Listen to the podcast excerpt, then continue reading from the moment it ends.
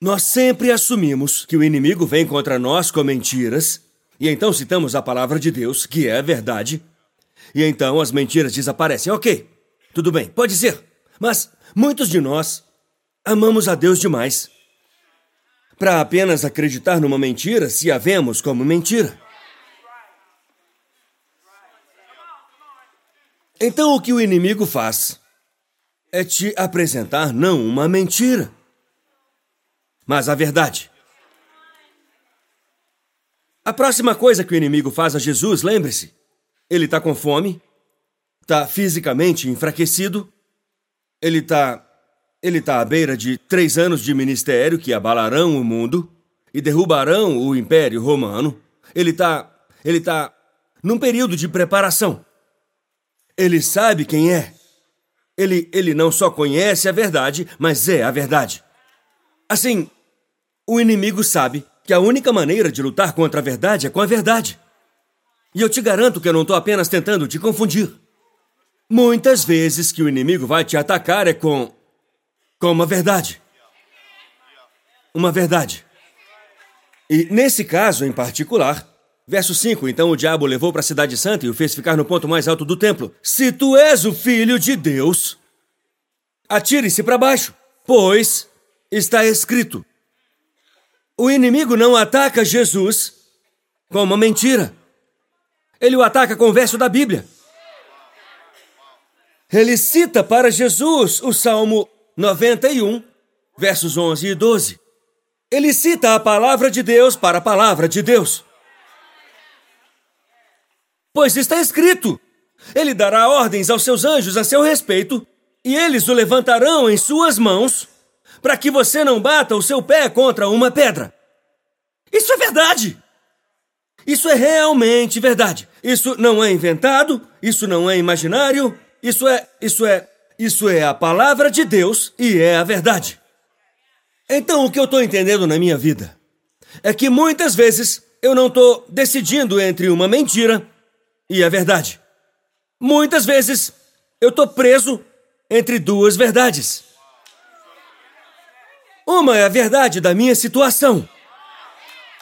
E uma é a verdade da minha revelação. Eu te disse, Holly, essa vai ser a melhor de todas.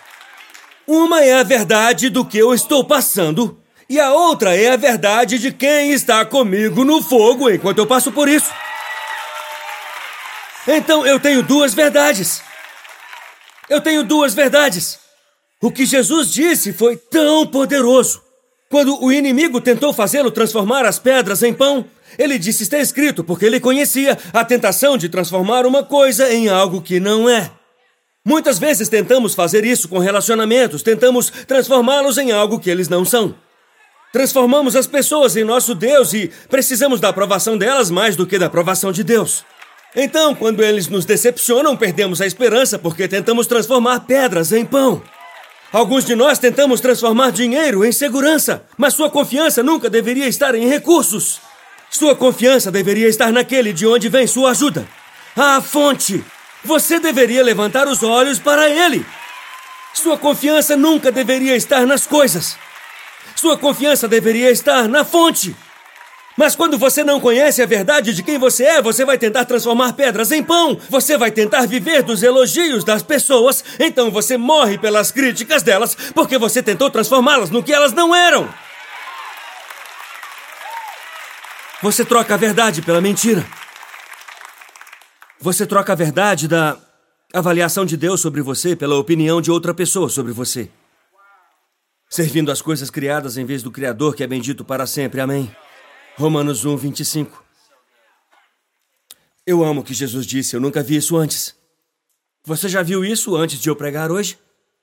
Eu nunca vi. A primeira vez que ele disse está escrito. Mas dessa vez ele disse algo diferente, verso 7. Ele disse: E também está escrito. O que você disse é verdade. Mas eu sei de algo mais verdadeiro.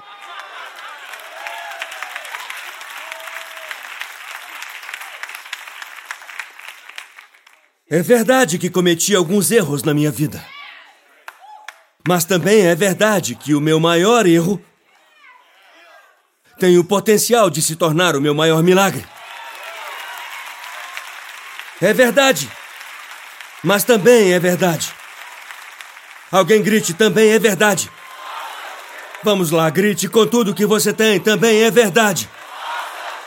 Paulo disse: Estou pressionado. É verdade. Mas não estou esmagado. Veja, eu sei como ficar entre duas verdades. Uma é o que eu tô pensando, uma é o que eu tô sentindo, uma é o que o médico disse, uma é o que eu tô experimentando. Mas também é verdade que eu não tô esmagado. Eu sou perseguido, é verdade, mas não estou abandonado, também é verdade.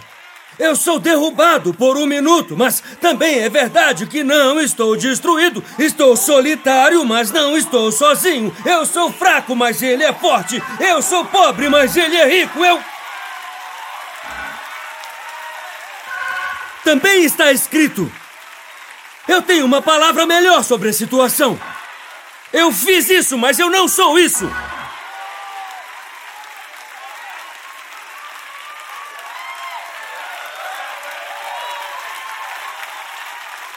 Eu tenho uma nova verdade!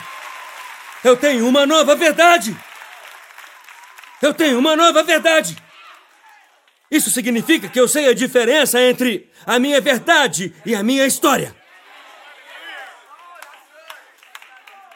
Então, quando Jesus foi confrontado pelos judeus, ele teve uma conversa com eles sobre a verdade. Diz que Muitos dos judeus acreditaram nele por causa do que ele fez, mas eles não entenderam completamente quem ele era. Eles estavam colocando sua fé nele, mas, mas ainda estavam apegados à velha história. Você sabe a velha história?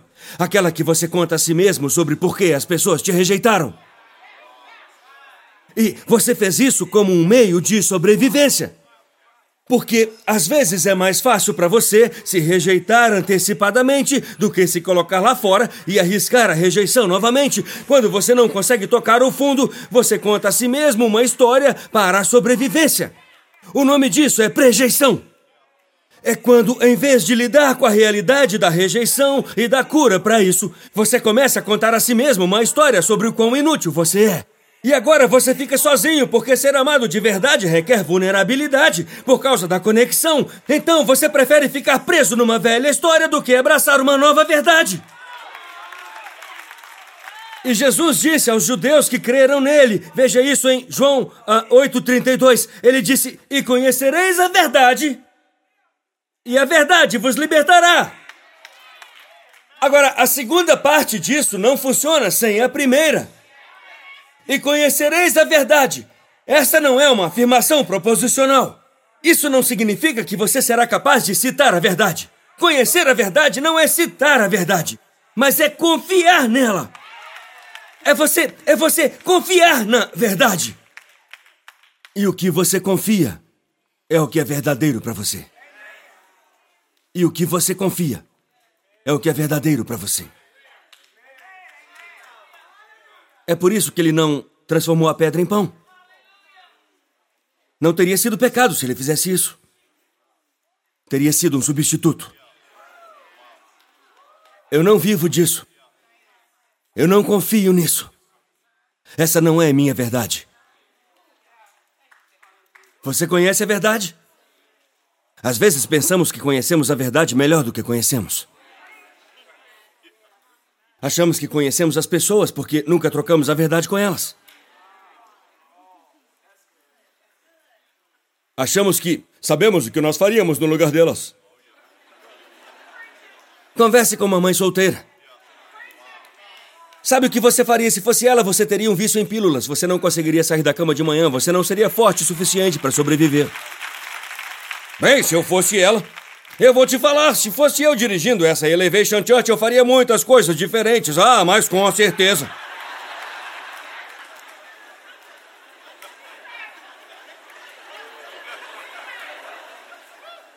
Então Jesus troca a verdade. Ah, está escrito também, está escrito. Ok. Eu, eu tô aceitando, mas não é a minha verdade, é apenas a minha história. Às vezes você vive uma história por tanto tempo que se torna escravo dela.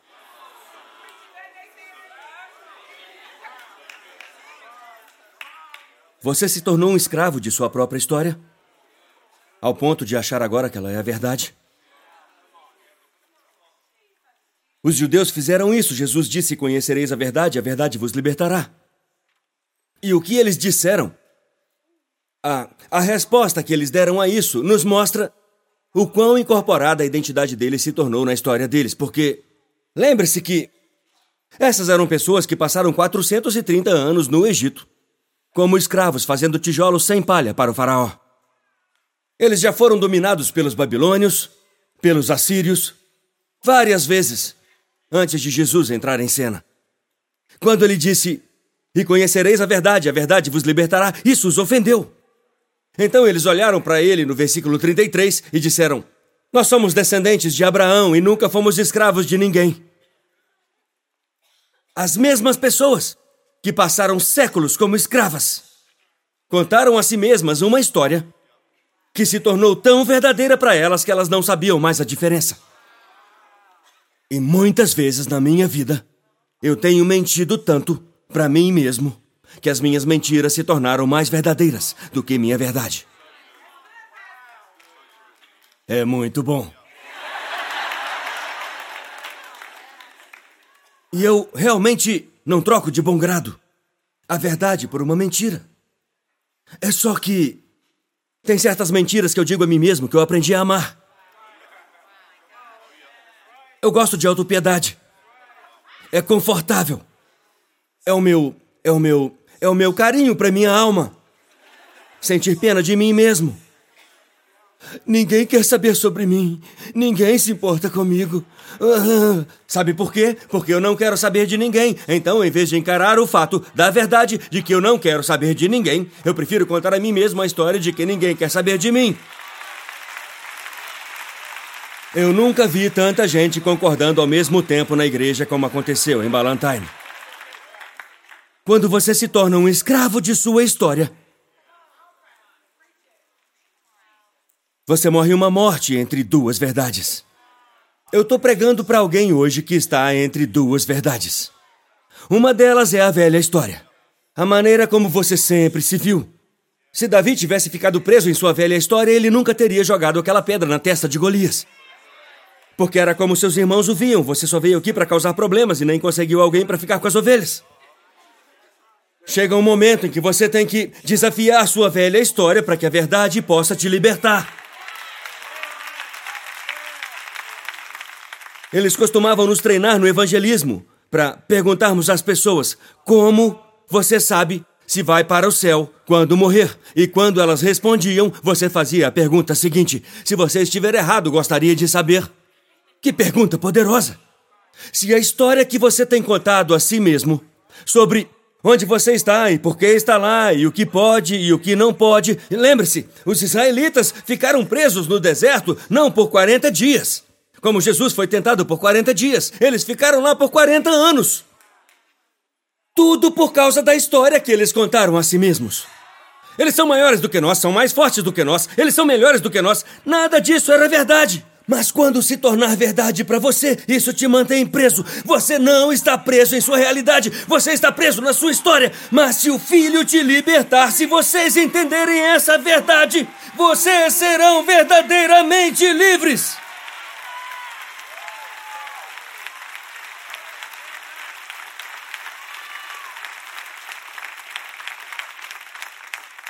Então eu quero que vocês fiquem de pé agora, porque o Espírito do Senhor está neste lugar e onde o Espírito está a liberdade. Onde o Espírito do Senhor está a liberdade. O Espírito do Senhor está te guiando hoje pelo deserto para te libertar da história que você tem contado a si mesmo, talvez por toda a sua vida. Eu entendo que às vezes é mais fácil contar uma história a si mesmo do porquê você falha e contar a si mesmo uma história de que você é uma decepção, porque aí você não precisa realmente sair e tentar, porque você já contou a si mesmo uma história de que eu sou uma decepção, mas é por isso que Jesus foi para o deserto. Não apenas para ser tentado pelo diabo, mas para reescrever uma história. O que Moisés não pôde fazer em 40 anos, Jesus fez em 40 dias. Ele não estava apenas jejuando. Ele estava escrevendo uma nova história. O Evangelho é uma nova história. A cruz é um novo final. Você não tem que transformar pedras em pão. E você não tem que trocar a verdade por mentiras. E você não precisa assumir a história que lhe foi entregue se ela não corresponder à realidade do que Deus falou, nem mais um dia.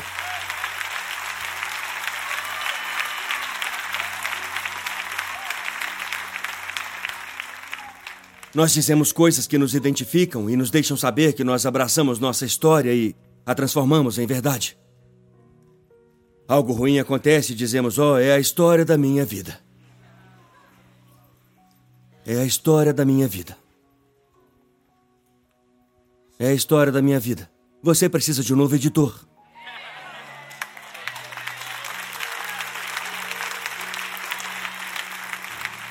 Você tem deixado o inimigo editar a história da sua vida.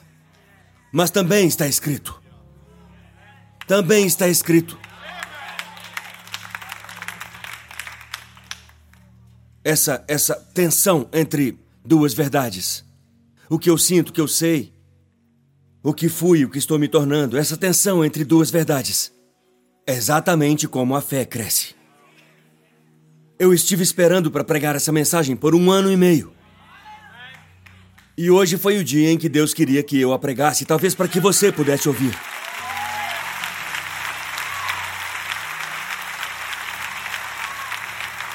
E ser liberto de sua velha história. Você está preso numa velha verdade? Quando Deus te deu uma nova, uma melhor, uma maior. Você sabe, a lei verdadeira.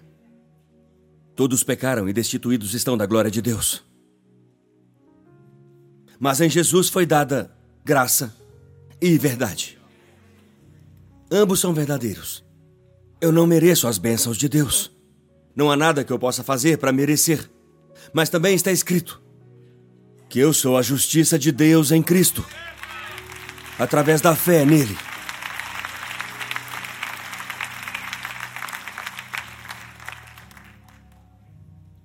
Deus te trouxe aqui hoje para te dar uma nova verdade. E para receber sua nova verdade, você tem que deixar sua velha história. Quando você deixar essa velha história, você conhecerá a verdade e a verdade te libertará. Ei, obrigado por nos assistir. Certifique-se de se inscrever no canal para que você não perca nenhum vídeo ou lives. Compartilhe esse vídeo com um amigo. Um agradecimento especial aos que têm ofertado generosamente. É por causa de vocês que este ministério é possível. Não há limite para o que Deus pode fazer através de nós quando nos unimos. Obrigado pelo seu apoio. Deus te abençoe.